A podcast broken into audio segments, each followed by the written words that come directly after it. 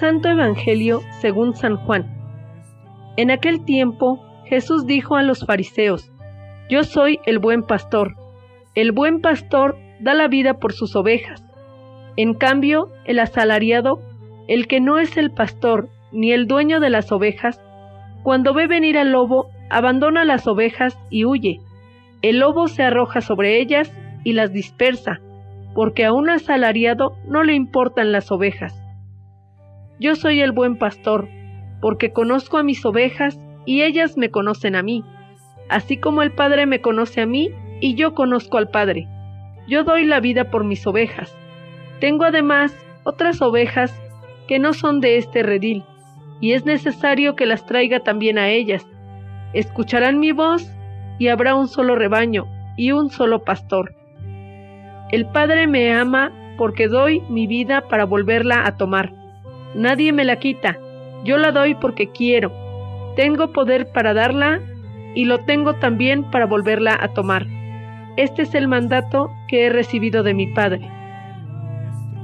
Palabra del Señor.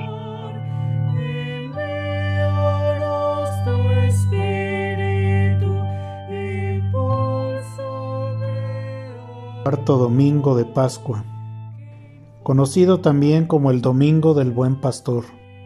Celebramos también la Jornada Mundial de Oración por las Vocaciones.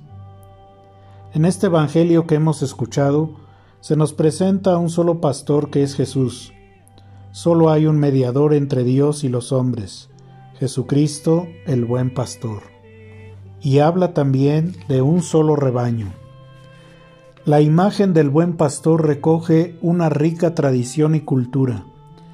Una parte hace referencia a los pastores nómadas. Durante meses los pastores pasaban días y noches con sus rebaños. Tenían una identificación mutua entre el pastor y su rebaño. La imagen fue aplicada también a Moisés, quien de la mano de Dios condujo al pueblo a la tierra prometida. Igual, era una imagen que se aplicaba al mismo Dios, como dice el Salmo 23.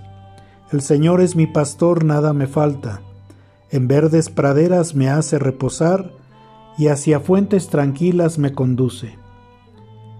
Jesús, por otro lado, al autodefinirse como el buen pastor, presenta dos razones fundamentales de su pastoreo. Primero, el buen pastor da la vida por sus ovejas. Él dice, yo doy la vida por mis ovejas. Jesús, como buen pastor, da la vida por sus ovejas y esto lo vemos realizado en el momento que Él entrega su vida por todos nosotros. Es muy significativo que en las tumbas también de los primeros cristianos se dibujaba la imagen del buen pastor. Cristo, buen pastor, tiene el poder para hacer recobrar la vida. Él mismo ha recorrido este camino, ha vencido a la muerte, y tenemos la certeza que en Él se encuentra siempre un paso abierto que nos abre a todos el paso hacia la vida. Y en segundo lugar, dice, conozco a mis ovejas y ellas me conocen a mí. Las ovejas lo siguen. Esa relación estrecha entre el pastor y la oveja es una expresión de absoluta confianza y una profunda intimidad con el Señor. Por eso se contrapone a la imagen del asalariado que cuando ve venir al lobo, corre. Jesús es el único pastor pero a todos nosotros nos asocia su pastoreo. Somos colaboradores de este ministerio suyo de salvación en el mundo. Tenemos por otro lado una condición de ser oveja, de ser su rebaño, pero también participamos de su pastoreo. Estas dos realidades conforman la vocación de un cristiano, el ser llamados a ser discípulos misioneros. Por eso en este domingo oramos por las vocaciones. Dice la palabra que hemos escuchado, que las ovejas escuchan su voz como un niño distingue la voz de su madre y corre a ella y la abraza. Debemos tener cuidado también con las falsas voces que no vienen del buen pastor. Son voces que nos distraen de la voz esencial del buen pastor. Ovejas que a veces hasta se salen del redil y siguen las voces engañosas de este mundo.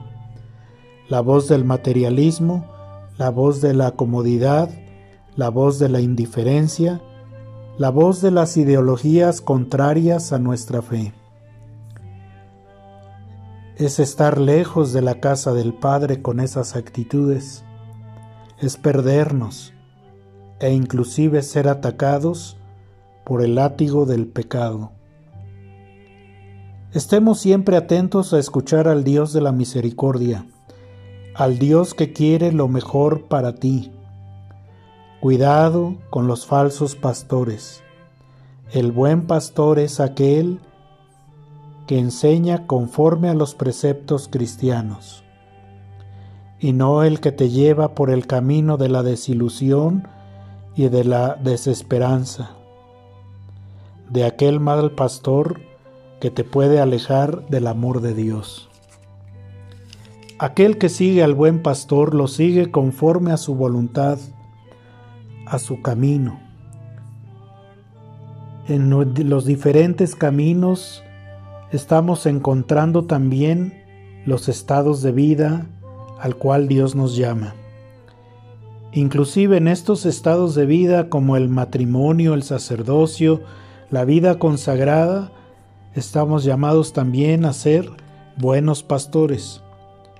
Por eso hoy podemos preguntarnos, ¿he sido un buen pastor de mis hermanos?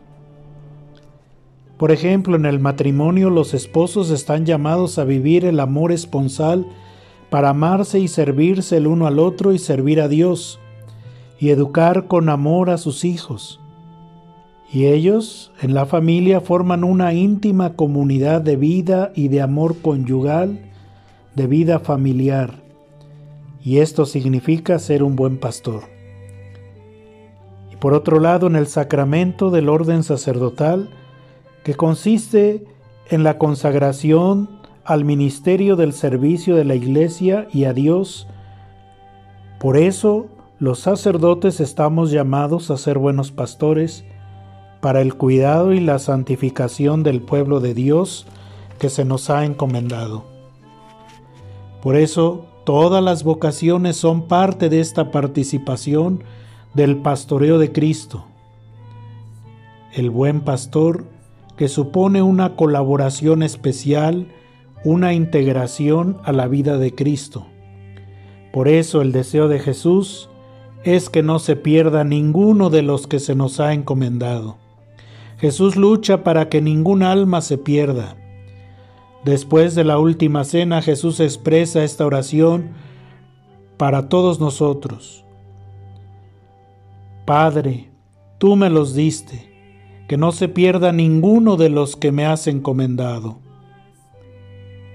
Esa preocupación de Jesús es también la nuestra, una familia donde todos unidos por el amor del buen pastor, nos dejamos conducir por los buenos pastos de su misericordia. Pidamos hoy en este día al buen pastor que seamos siempre una iglesia atenta a las llamadas de Jesús, atentos a escuchar su voz, a sus llamadas vocacionales y a responder con generosidad. Aquí estoy, Señor, ¿qué quieres de mí? ¿Qué quieres, Señor, que yo haga? Aquí estoy, Señor, para hacer tu voluntad. Feliz domingo para todos.